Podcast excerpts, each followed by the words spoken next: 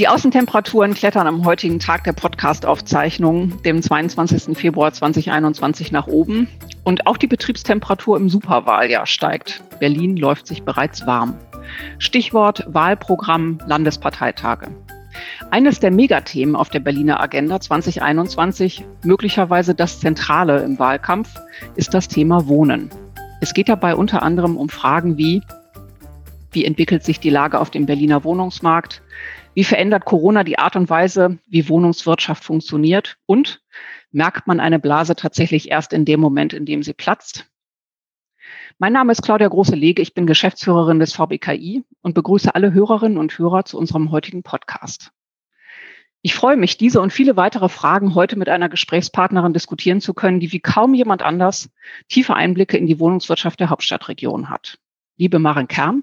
Herzlich willkommen zu unserem heutigen Podcast. Vielen Dank, dass Sie Zeit für uns haben. Bevor wir loslegen, noch einige Worte zu Ihnen. Sie sind Juristin und seit 2009 Vorstand beim BBU, dem Verband Berlin-Brandenburgischer Wohnungsunternehmen. In dieser Funktion vertreten Sie die Interessen von 350 kommunalen, genossenschaftlichen, kirchlichen und privaten Wohnungsunternehmen.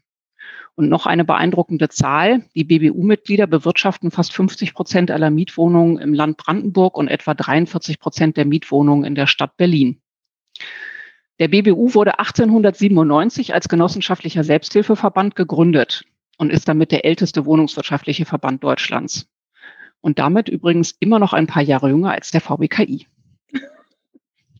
Sie fungieren klassisch als Interessenvertreterin ihrer Mitgliedsunternehmen, aber man kann nachlesen, zu ihren Leistungen zählen zum Beispiel auch die runden Tische mit Vertreterinnen und Vertretern von BBU-Mitgliedsunternehmen mit Wohnungsbeständen in den jeweiligen Bezirken, die also dann mit den zuständigen Jobcentern und Bezirksämtern zur Sicherung der Wohnraumversorgung von Arbeitslosengeld II Haushalten dienen. Das nur als ein Beispiel. Und nun zu den Fragen. Liebe Marin Kern, ich möchte mit Ihnen eine Utopie entwerfen. Wir blicken in die Zukunft auf den November 2021. Die neue Regierungskoalition steht. Der neue regierende Bürgermeister oder die Bürgermeisterin ernennt Sie zur Stadtentwicklungssenatorin. Was wären die drei wichtigsten Entscheidungen oder Maßnahmen, die Sie nach Amtsantritt treffen würden? Interessante Vorstellung, äh, die Sie da gerade entwickeln, Frau Große-Lege. Da müsste ich nicht lange nachdenken. Mein Dreiklang würde Beschleunigung, Öffnung und Unterstützung lauten. Beschleunigung der Planungs- und Genehmigungsprozesse, vor allem durch digitalisierte Prozesse und mehr Personal. Öffnung meint nicht nur ausschließlich der, die städtischen Wohnungsbaugesellschaften als Partner in die Entwicklung, äh, in der Stadtentwicklung zu betrachten, sondern auch private Unternehmen, vor allem die Wohnungsgenossenschaften mit einzubeziehen. Die städtischen leisten großartige Arbeit in der Stadt. Der Bedarf an bezahlbaren Wohnungen ist aber so groß, dass sie allein nicht für ausreichend Entspannung sorgen können. Genossenschaften und Private stehen bereit, werden aber im Moment nicht unterstützt. Was mich zum dritten Punkt bringt, Unterstützung heißt Zugang zu Grundstücken, aber auch den grundsätzlichen Rückhalt, und das ist ganz wichtig, im politischen Raum mit einem ganz klaren Bekenntnis zum Neubau. Ja, vielen Dank. Das sind jetzt keine Überraschungen, kann man sagen. Alle Themen sind gewissermaßen bekannt. Ich denke an das erste Stichwort, das Sie nannten, Digitalisierung und die Verwaltungsprozesse. Damit würden Sie ja ein Thema aufgreifen, das bereits jetzt diskutiert wird. Was muss denn tatsächlich besser werden, wenn Sie Senatorin sind? Was würden Sie anders machen? Alles das, also alles das muss vorangetrieben werden. Alles das läuft nicht. Äh, das wird diskutiert. Das wird schon seit Jahren diskutiert, aber es mangelt ganz massiv an der Umsetzung. Also Berlin hat ja schon seit langer Zeit kein Erkenntnisproblem, sondern Berlin hat ein Umsetzungsproblem. Und diese Dinge, die gehören alle dazu. Hm, gut, dann äh, gehen wir jetzt mal zurück in die Realität, weg von der Utopie. Möglicherweise fragt sie ja noch jemand. Hm, wir, auf jeden Fall können wir davon ausgehen, dass jetzt im Wahlkampf das Thema Wohnungsnot das Top-Thema ist. Ähm, die Situation auf dem Berliner Mietmarkt ist angespannt. Das wird sicherlich keiner leugnen. Die Frage ist, wie angespannt. Also kleiner Faktencheck. Sie haben ja auch gerade einen Marktmonitor Anfang Februar veröffentlicht wie viele Wohnungen fehlen tatsächlich, wie groß ist die Wohnungsnot und wie haben sich die Mietpreise entwickelt? Also die Mietpreise haben sich sehr moderat entwickelt. Die Situation ist schwierig, ganz klar, sie ist aber nicht desaströs. Und der immer wieder behauptete Mietenwahnsinn, der als wirklich unhinterfragte Gesetzmäßigkeit die wohnungspolitische Debatte bestimmt, findet bei den Mitgliedsunternehmen des BBU nicht statt. Und diese stehen ja, wie Sie erwähnten, schon für 44 Prozent in Berlin. Das heißt fast jede zweite Mietwohnung in der Stadt. Der Mietwohnungsmarkt ist sicherlich angespannt, aber bei einer Durchschnittsmiete von 6,42 Euro, äh, Entschuldigung, 6,72 Euro in Berlin laut Mietspiegel 2019 äh, BBU Bestandsmieten von 6,29 Euro und Neuvertragsmieten von 7,95 Euro kann man definitiv nicht von einer Mietenexplosion sprechen. Berlin hat kein Mietenproblem, Berlin hat ein Angebotsproblem. Liegt das dann daran, dass man sich bei den hm, äh, wenn es um Wohnungsnot geht oder um diese Wuchermieten geht, zu sehr vielleicht auf Neuvermietungen konzentriert? Gibt es einen Unterschied zwischen dem Entwicklung der, des Mietzinses im Bestand und äh, dem der Neuvermietung? Ja, ganz klar. Also wir in den äh, Diskussionen, auch in den öffentlichen geführten Diskussionen wird immer von den sogenannten Angebots- und den Portalmieten gesprochen während wir in unserem Marktmonitor flächendeckend eben 700.000 äh, Mietwohnungsverträge äh, uns anschauen und wir erheben die moderaten Realmieten. Und die Portalmieten, die bestimmen aber die gesamte Diskussion hier in Berlin. Aus Immobilienportalen veröffentlichte Vermietungsanzeigen, bei denen unsere Unternehmen mit ihren nachweislich wirklich günstigen Mieten kaum noch präsent sind. Und mhm. daraus erklärt sich auch, wieso diese Portalmieten mittlerweile um fast 30 Prozent höher ausfallen als unsere Realmieten. Und da lassen Sie mich einfach mal so einen kleinen Vergleich bringen. Äh, das wäre so, als würden Sie auf der Grundlage des Preises für Champagner den Durchschnittspreis für alle Getränke in einem Getränkemarkt ermitteln wollen. Und Seltos würde dann plötzlich viel teurer erscheinen als es in Wirklichkeit ist. Und genauso wird das aber mit den Portalen am Wohnungsmarkt gemacht. Mhm. Ganz interessant ist ja auch nochmal ein Blick auf die Statistiken des ähm, Amtes für Statistik Berlin-Brandenburg. Da habe ich gefunden einen Ausweis der mittleren Mietbelastung im Vergleich, äh, im Jahresvergleich 2010, 2018.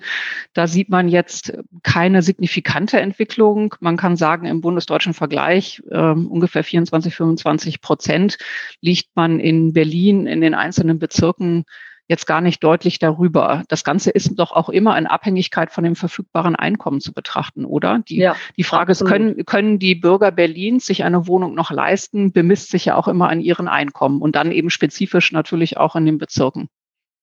Absolut. Also das ist ein äh, richtiger und wichtiger Anhaltspunkt, den Sie hier äh, genannt haben. Und äh, das ist auskömmlich, um sich entsprechend die Wohnungen leisten zu können. Und insbesondere, ich sage mal, die bei unseren Mitgliedsunternehmen, die vergleichsweise eben auch besonders günstig sind. Mhm. Kommen wir zurück zu der Wohnungsknappheit. Die ist ja nicht zu leugnen. Man hört immer wieder, Menschen stehen lange an. Sie haben manchmal gar keine Chance, eine Wohnung überhaupt zu besichtigen. Ähm, sie wissen gar nicht, wie sie eine Wohnung noch finden sollen. Ähm, um dem entgegenzuwirken, hatte man ja auch den Mietendeckel eingeführt. 2020 eingeführt, ungefähr jetzt ein Jahr mit der Erwartung, jetzt ein staatlich kontrolliertes Mietenniveau einzuführen und damit ein Universalwerkzeug ähm, einzuführen, das dann die Probleme des Wohnungsmarktes löst. Ähm, Sebastian Scheel, Stadtentwicklungssenator der Linken, hat heute angekündigt, dass der Mietendeckel nicht über 2025 hinaus verlängert werden soll. Zunächst aber muss der Mietendeckel vor dem Bundesverfassungsgericht bestehen. Die CDU, CSU und auch die FDP-Fraktion im Bundestag haben dagegen geklagt, weil sie dafür nicht die Länder für zuständig halten, sondern dem Bund. Eine Entscheidung darüber wird im zweiten Quartal erwartet. Wie ist jetzt Ihre Einschätzung? Wirkt der Mietendeckel? Kommt es tatsächlich zu einer Entlastung? Sind Wohnungen bezahlbarer geworden? Ähm, und was wird passieren, wenn der Mietendeckel fällt? Also wir hatten ja selbst vor wenigen Wochen auch eine Pressekonferenz zu unserem Marktmonitor und da war der Mietendeckel natürlich auch noch ein wichtiges Begleitthema. Und äh, unsere Feststellung ist auch nach einer Erhebung und nach einer Befragung, die wir durchgeführt haben, dass der Mietendeckel eben gerade nicht wirkt. Er erreicht nicht die äh, Schichten der Bevölkerung, die ihn letztendlich brauchen. Das heißt, äh, Geringverdiener, die haben im Endeffekt sogar jetzt einen schwierigeren Zugang zum Markt. Insgesamt ist durch den Mietendeckel eine Verknappung äh, am Markt erfolgt. Und ich hoffe sehr, dass der Mietendeckel dann auch fällt, wenn das Bundesverfassungsgericht äh, die Entscheidung trifft. Letztlich bemängeln wir eben neben der Verfassungswidrigkeit, dass sie auch keinen Unterschied äh, oder dass der Mietendeckel eben keinen Unterschied macht zwischen den gemeinwohlorientierten Vermietern und den schwarzen Schafen. Zugegebenermaßen, es gibt schwarze Schafe, aber ich denke, denen könnte man eben auch anders beikommen. Aber es trifft vor allen Dingen auch diejenigen, die schon immer ihre soziale Verantwortung ernst genommen haben, wie zum Beispiel Wohnungsgenossenschaften. Die haben sich ja auch deutlich zur Wehr gesetzt, die städtischen Gesellschaften, aber auch kirchliche Unternehmen, die bei uns vertreten sind und viele private Unternehmen. Und da meine ich nicht nur die Unternehmen, sondern auch die vielen kleinen privaten Vermieter, die sich auch an die Regelungen des Mietendeckels halten und im Zweifel ihre Finanzierung auch auf einer Miete aufgebaut haben. Das Ganze dient möglicherweise noch der Alterssicherung. Also ganze Finanzierungsmodelle sind damit ja auch zu ja. Fall gebracht worden. Nochmal ja. zurück zu dem Punkt, dass wir dadurch möglicherweise weniger Mietangebote haben. Wie kann es dazu kommen? Stehen die Wohnungen dann leer? Nein, die Wohnungen stehen äh, definitiv nicht leer. Also ich denke mal, es, es hat jetzt insgesamt eine deutliche, äh, deutliche Verknappung an der Stelle oder Vermietungsrückgang gegeben, dadurch, dass wir sicherlich die, die Pandemie haben. Ja, also in den Zeiten, wo es auch für gewisse äh, Bevölkerungsschichten ganz große Unsicherheiten gibt, ist der Wunsch, sich dann äh, in der Wohnung zu verändern und eine Wohnung, neue Wohnung äh, zu suchen und zu finden, sicherlich auch äh, gebremst. Und äh, darüber hinaus haben sicherlich auch äh, viele Kleinvermieter äh, aus lauter Not wegen des Mietendeckels äh, in, sind in den Verkauf ihrer Wohnungen eingestiegen. Also da gibt es eine Vielzahl von Gründen, aber auf alle Fälle hat es nicht zu einer Erweiterung des Angebotes geführt. Und im Endeffekt haben wir ja nach wie vor einen Wohnungsmangel. Also das ist ja das Grundproblem, was wir in dieser Stadt schon seit Jahren vor uns her äh, tragen.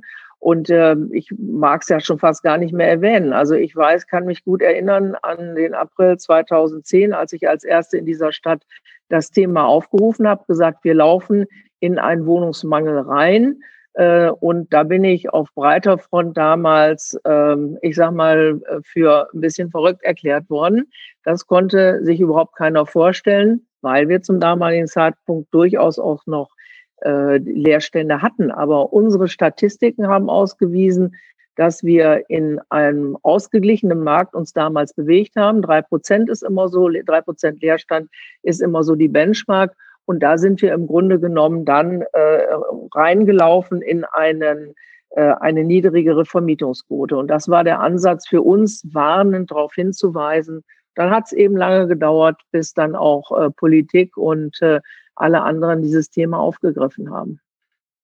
Blickt man auf den Kapitalmarkt, stellt man fest, dass es genügend Investoren gibt. Das Interesse am, an Investitionen in der Immobilienbereich ist groß. Wir haben eben einerseits die sehr niedrigen Zinsen oder auch Verwahrentgelte. Ähm, das heißt, es ist genügend Geld im Markt. Das drängt jetzt in den Immobilienbereich. Steine sind das neue Gold gewissermaßen. Wie bewerten Sie denn die Entwicklung auf dem Berliner Wohnungsmarkt in Zeiten ähm, der dauerhaft niedrigen Zinsen? Wie schätzen Sie die Lage ein und ähm, investieren Ihre Berliner Unternehmen, Berliner Brandenburger Unternehmen aktuell in den Markt oder wie verhalten sich internationale Investoren? Ja, der Bedarf an Wohnraum ist nach wie vor groß. Ich sehe da auch nicht die Gefahr einer Blase. Wir reden immer noch über fast 100.000 Wohnungen in Berlin, die fehlen, 20.000 Wohnungen, die pro Jahr gebaut werden müssten. Auch wenn jetzt der Zuzug nach Berlin etwas äh, gedämpfter verläuft, bleibt die Stadt weiterhin attraktiv und wird auch weiterhin wachsen. Unsere Unternehmen investieren, soweit es ihnen möglich ist, in Neubau, die städtischen Gesellschaften ganz voran. Äh, sie haben allerdings eben auch eine Einbuße erfahren äh, durch den Mietendeckel. Äh, das schlägt sich aber nicht auf den Neubau nieder. Unsere Wohnungsgenossenschaften würden weiterhin gerne bauen. Sie haben aber nicht den Grund und Boden, um das machen zu können, den preiswerten Grund und Boden. Und Sie können im Moment nur auf den Grundstücken bauen, äh, die Sie vor Jahren gekauft haben oder da, wo eine Verdichtung ähm, angebracht ist. Sie haben allerdings die große äh, Schwierigkeit, dass durch den Mietendeckel Ihnen äh, die Investitionsmittel genommen worden sind und viele ganz konkrete Projekte sind deswegen auch zurückgestellt worden beziehungsweise komplett gecancelt worden. So und bei den Privaten ist es so, dass sie durchaus noch investieren, aber deutlich verhaltener. Und ähm, ich habe da für mich so als einen äh, wesentlichen Zeitpunkt, den ich, an dem ich das festmachen kann, ist die Expo Real in München gewesen im Oktober 2019. Das ist sozusagen die Immobilienmesse in Deutschland. Und zu dem damaligen Zeitpunkt war der Mietendeckel im Entwurf schon äh, sehr stark diskutiert worden. Und zudem gab es die äh, zweite äh, Entwicklung, dass man sehr intensiv über Enteignung gesprochen hat. Und das hat viele gerade internationale Investoren abgehalten, dann in Berlin zu investieren. Da bin ich von sehr, sehr vielen Seiten angesprochen worden. Frau Kern, was würden Sie denn empfehlen? Was würden Sie machen? Ähm, und ich habe gesagt, ich wäre da an ihrer, in Ihrer Stelle im Moment sehr zurückhaltend weil man nicht weiß, wie weit diese beiden Forderungen, die auch sehr untypisch sind für Deutschland insgesamt, hier noch weiter voranschreiten. Und das ist äh, eine bedauerliche Entwicklung. Und das hat sicherlich auch sehr stark äh, zu einer Attraktivitätseinbuße von Berlin geführt. Insgesamt ist aber Berlin so stark und so attraktiv, äh, Multikulti, dass ich denke, weiterhin hier auch Zuzug in diese Stadt erfolgen wird. Mhm. Das klingt jetzt aber nicht gerade so, als dürften wir ganz schnell Entspannung erwarten. Einerseits eben Zurückhaltung international bei den Investoren, weil man nicht richtig weiß, ob man die Preise auch erlösen kann oder eben auch das Eigentum tatsächlich sicher ist. Und auf der anderen Seite stehen nicht unbedingt die Grundstücke zur Verfügung oder wird nicht, werden die ähm, Verfahren nicht wirklich beschleunigt. Also das klingt jetzt nicht gerade nach spontaner Erleichterung ähm, am, im Wohnungsbau. Ähm, wir sprachen jetzt gerade über internationale Investoren, nochmal ein Blick in internationale Metropolen. Wie verhindern wir denn in Berlin Entwicklungen wie in London? Da sehen wir halt vor allen Dingen Büros und leerstehende Wohnungen einer internationalen Finanzelite oder eben auch Paris mit Ghettos am Stadtrand. Wie schaffen wir es, solche Entwicklungen in Berlin zu verhindern? Also wir ähm, haben ja eine sehr positive Stadtentwicklung schon äh, seit weit mehr als 100 Jahren. Also wenn ich jetzt an, an unsere Gründungsväter, also unseres Verbandes denke, das waren damals die Genossenschaften, die damals in einer wirklichen Wohnungsnot eben Wohnungsneubau geschaffen haben. Äh, dann können wir in Berlin, glaube ich, zu Recht sagen, wir haben in allen Stadtteilen, wir sind erstmal polyzentrisch aufgebaut, das ist ganz wichtig. Äh, wir haben die einzelnen Stadtbezirke, wir haben dort äh, ganz unterschiedliche Kieze und wir haben die sogenannte vielgepriesene, zu Recht vielgepriesene Berliner Mischung. Und das ist ein ganz wesentliches äh, Indiz dafür, dass solche Verhältnisse, wie wir das in London haben, in Berlin nicht entstehen. Wir haben keine gated communities, wie Sie das in anderen äh, Städten erleben. Und äh, hier äh, haben wir eben die Durchmischung in sämtlichen Stadtteilen, aller Bevölkerungsgruppen. Und jeder, der mal nach Berlin gezogen ist, weiß das, glaube ich, auch selber oder kann das auch, das auch im eigenen Leib erlebt, so wie ich auch. Äh, da wohnt eben, ich sag mal, äh, die Müllfrau neben dem Hausmeister und neben dem äh, Oberstudiendirektor. Also das ist einfach sehr besonders und das ist auch besonders und, und anders als in anderen Städten. Und wenn diese Entwicklung nicht durch Regelungen eingeschränkt wird, wie das zum Beispiel jetzt im Zusammenhang mit der geplanten Einführung einer Wohnungsgemeinnützigkeit erfolgt, dann wird das auch weiterhin Erfolg haben. Was natürlich mitwachsen muss, ist logisch bei einer wachsenden Stadt äh, die technische und auch die soziale Infrastruktur. Also wir brauchen dringend in dieser Stadt eben den Anschluss dann an den ÖPNV, äh, an, den, äh, an die anderen verkehrlichen Gegebenheiten und Kitas und Schulen müssen natürlich auch entsprechend mit dem Wachstum äh, mitwachsen. Mhm. Die Berliner Mischung bedeutet ja eine Bebauung in Mischform aus Wohnen und Gewerbe. Sie sehen also durchaus auch Gewerbeansiedlungen im, in den inneren Stadtbezirken. Gewerbeansiedlungen sehe ich auch. Also ich sage mal, da wird sich jetzt durch Corona wird sich sicherlich einiges verändert haben. Wir hatten in dem Kontext jetzt auch noch mal eine Befragung gemacht. Also, aber ich sage mal, da, äh, da trage ich ja Eulen nach Athen. Also das äh, weiß ja der VBKI eigentlich auch genauso, dass wir da durchaus jetzt schon eine etwas andere Entwicklung haben werden durch das mobile Arbeiten. Äh, Im Zusammenhang mit dem mobilen Arbeiten werden sich viele Arbeitgeber sicherlich auch Gedanken darüber machen, ob sie zukünftig noch so viel Büroflächen anbieten. Das heißt, im Büroimmobilienmarkt wird sich was verändern. Aber ansonsten bei den Gewerbeimmobilien auch insbesondere finde ich ganz wichtig für den stationären Einzelhandel, ein stationärer Einzelhandel, der Bäcker, äh, der Friseur und äh, andere gehören einfach zu einem lebendigen Kiez dazu. Können Sie denn schon absehen, wie das Homeoffice, das flexible Arbeiten die Wohnungswirtschaft verändern wird? Sie sprachen jetzt von einer ersten Befragung. Was machen Sie als zukünftige Stadtentwicklungssenatorin? Ja, ich schaffe da mal vor allen Dingen die entsprechenden Netze. Das ist, glaube ich, eine der, der großen Voraussetzungen. Also ich bin persönlich äh, dankbar dafür, dass wir jetzt, äh, also ich bin nicht froh über Corona, aber ich bin froh über den Investitionsschub äh, und Innovationsschub, den wir dadurch erhalten haben. Also das äh, hätte uns sonst, glaube ich, drei bis fünf Jahre länger äh, gebraucht oder hätte uns gekostet und wir hätten länger gebraucht. Und das ist im Moment eben äh, alles auf einem sehr, sehr guten Wege. Ja, ich denke mal, es wird eine, eine stärkere, es wird möglicherweise weniger Individualverkehr gehen am Ende der Zeit. Die Wohnungen, die Nachfrage nach kleineren Wohnungen wird eher zurückgehen. Also es geht eher in Richtung größere Wohnungen wenn man dort eben auch seinen, seinen Arbeitsplatz und den dann nicht nur in der Küche oder im Kinderzimmer dann aufmacht. Und ähm, es wird äh, ganz starke Überlegungen zu Coworking Spaces geben, ja, also die man sowohl in leerstehenden, leerstehenden äh, Wohnungen, die gibt es ja nun in Berlin nicht oder so gut wie gar nicht. Also in Erdgeschosszonen, die kann man äh, auch in leerstehenden Gewerberäumen äh, einrichten. Also das wird äh, uns sicherlich zukünftig ähm, beeinflussen und das wird auch die Welt an der Stelle deutlich verändern. Bleiben wir bei den Trends. Thema Digitalisierung. Inwiefern verändert die Digitalisierung die Art und Weise, wie Wohnungswirtschaft betrieben wird? Ja, auch damit haben wir uns intensiv beschäftigt. Ich bin persönlich ganz stolz darauf, dass das alles bei äh, unseren Unternehmen doch so sehr gut geklappt hat, also dass man offensichtlich doch auch äh, vorbereitet war. Und äh, hier stehen vor allem zwei Aspekte im Vordergrund. Wie wirkt sich die Digitalisierung auf die Abläufe im Unternehmen aus? Und wie wirkt sich das auf das Produkt aus, äh, das die Wohnungswirtschaft anbietet?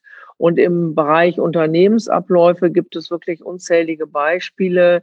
Hier ist auch bei unseren Unternehmen sehr viel in Bewegung und, äh, und umfasst nahezu alle Bereiche vom klassischen Vermietungsprozess über Smart Home Lösungen für die Mieterinnen und Mieter bis hin zu digital unterstützten Wartungs- und Messsystemen.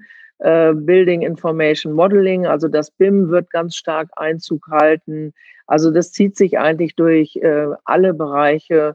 Und äh, was die Frage zusätzlicher Geschäftsmodelle anbelangt, da sind wir sicherlich schon in einer längeren Zeit in der Überlegung. Äh, hier gibt es viele Ideen, vor allem zu ergänzenden Services. Äh, auch hier laufen bereits diverse Pilotprojekte. Und in der breiten Masse ist es aber noch nicht so ein großes Thema. Das wird aber ganz stark kommen. Mhm. Zweiter Trend, Impact Investment. Wir ähm, beobachten am internationalen Finanzmarkt, dass man nicht mehr nur auf Renditen schaut, sondern auch auf Nachhaltigkeitsziele gesellschaftliche oder auch ökologische Nachhaltigkeit. Ist dieser Trend auch in der Berliner Wohnungswirtschaft angekommen? Und äh, wenn ja, gibt es dafür Beispiele? Ähm, also eigentlich ist das für unser Unternehmen gar kein Thema, weil das ein Teil ihrer DNA ist. Äh, bei den Wohnungsgenossenschaften sogar schon seit über 130 Jahren. Und als langfristige Bestandhalter achten sie seit jeher auf Nachhaltigkeit. Und wir selber setzen uns auch äh, im Bereich äh, des ökologischen Bauens etc. sehr dafür ein. Mhm. Dritter Trend, bevor wir hier zum Ende kommen, das modulare Bauen, also Wohnungen vom Fließband, die Platte 4.0. Das galt ja auch mal als Hoffnungsträger, um den explodierenden Preisen entgegenzuwirken. Aktuell hat man den Eindruck, dass das Thema vielleicht wieder etwas von der Agenda verschwunden ist. Wie ist Ihre Einschätzung? Täuscht da mein Eindruck? Ja, ich glaube, der täuscht. Ich mag ihn der ungern widersprechen. Aber das Thema ist äh, nach wie vor noch sehr relevant. Also gerade auch bei unseren städtischen Unternehmen, auch bei den größeren privaten. Äh, die städtischen Gesellschaften haben es geschafft, ihre Baukosten durch serielles und modulares Bauen zu optimieren. Und neben Baukosten ist das serielle und modulare Bauen aber auch ganz wichtig für die Bauabläufe, weil sie Zeitersparnisse bringen und Bauzeiten damit äh, verkürzt werden können. Und es gibt äh, in Berlin, aber auch bundesweit zahlreiche Beispiele für eine erfolgreiche Umsetzung. Und ich bin mir sicher, dass serielles Bauen gerade auch unter dem Aspekt der Nachhaltigkeit und beispielsweise auch mit einem stärkeren Einsatz von Holz als Baustoff äh, noch an Bedeutung äh, gewinnen wird. Wir sind gespannt, ähm, Frau Kern, was Sie als mögliche Stadtentwicklungssenatorin uns dann in der Zukunft zeigen werden. Auf jeden Fall haben Sie hier viele Ansätze heute genannt, die sehr inspirierend sein dürften für die Politik. Ich danke Ihnen und ich danke auch allen Hörerinnen und Hörern fürs Zuhören. Ich freue mich, wenn wir uns bei dem nächsten VWKI-Podcast dann bald wieder hören. Vielen Dank, auf Wiederhören. Ja. Herzlichen Dank für das Gespräch. Danke, Frau Kern.